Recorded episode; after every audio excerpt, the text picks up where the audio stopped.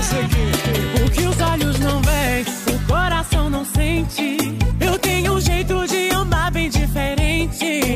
Você já viu a Pablo Vittar na revista Time cantando em premiação europeia e em muitos outros lugares, mas ela continua surpreendendo a gente. Em 2020, você também viu a Pablo no cartaz do Coachella e em forma de bonequinha. Que fofo. Espera aí, você não viu, não tá sabendo nada do que eu tô falando?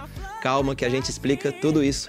Hoje, o Semana Pop mostra cinco vezes em que a Pablo foi longe demais. Eu sou o Braulio Lawrence, fica por aí.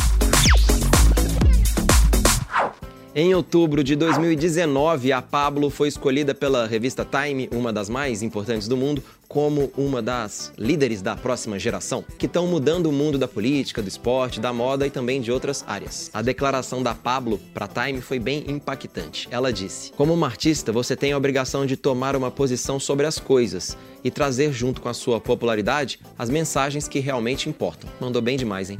Outra vez que a Pablo foi longe demais foi em junho de 2019. Ela fez um pocket show na sede da Organização das Nações Unidas, a ONU, lá em Nova York. E ela comemorou com um post no Instagram dizendo: Foi uma honra, vai ter viado na ONU? Sim. A Pablo participou de um dos eventos que marcam as celebrações do aniversário da Rainha Elizabeth II. O evento tinha como tema igualdade e inclusão. Sabe aqueles bonequinhos fofos de personagens bem conhecidos da cultura pop? São aqueles bonecos de olho grande, bem fofos, que fazem muito sucesso em quem é mais velho, em quem é mais novo, enfim, todo mundo gosta. Tem muita gente que coleciona esses tais de Funkos. Até eu que não tenho mais idade para ter brinquedo, tenho os do Elton John e da Britney Spears. Pois recentemente foi lançada a bonequinha dela, da Pablo Vittar, que foi longe demais agora em versão bonequinha. O brinquedo tem a Pablo devidamente maquiada, com os cílios postiços, cabelos loiros e é o mesmo figurino que ela usa no clipe de Problema Seu. Amor, eu te avisei pra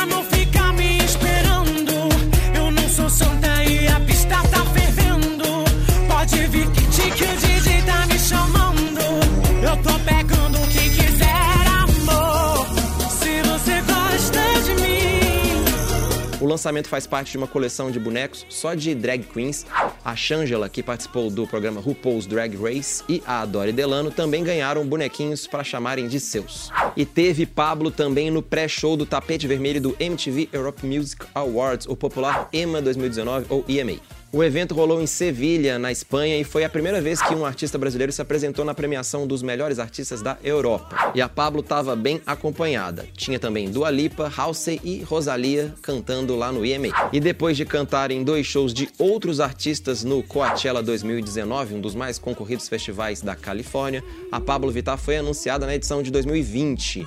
Ela e a Anitta vão representar o pop brasileiro no festival que rola em abril. Ela cantou Sua Cara no show do Major Lazer e também cantou Energia com o duo de eletrônica Soft Tucker.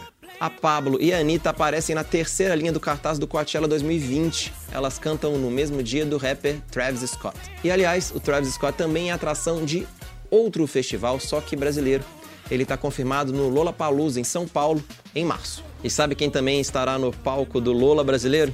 Ela mesmo, Pablo Vittar, a cantora que definitivamente foi longe demais. E eu me vou também. Tchau!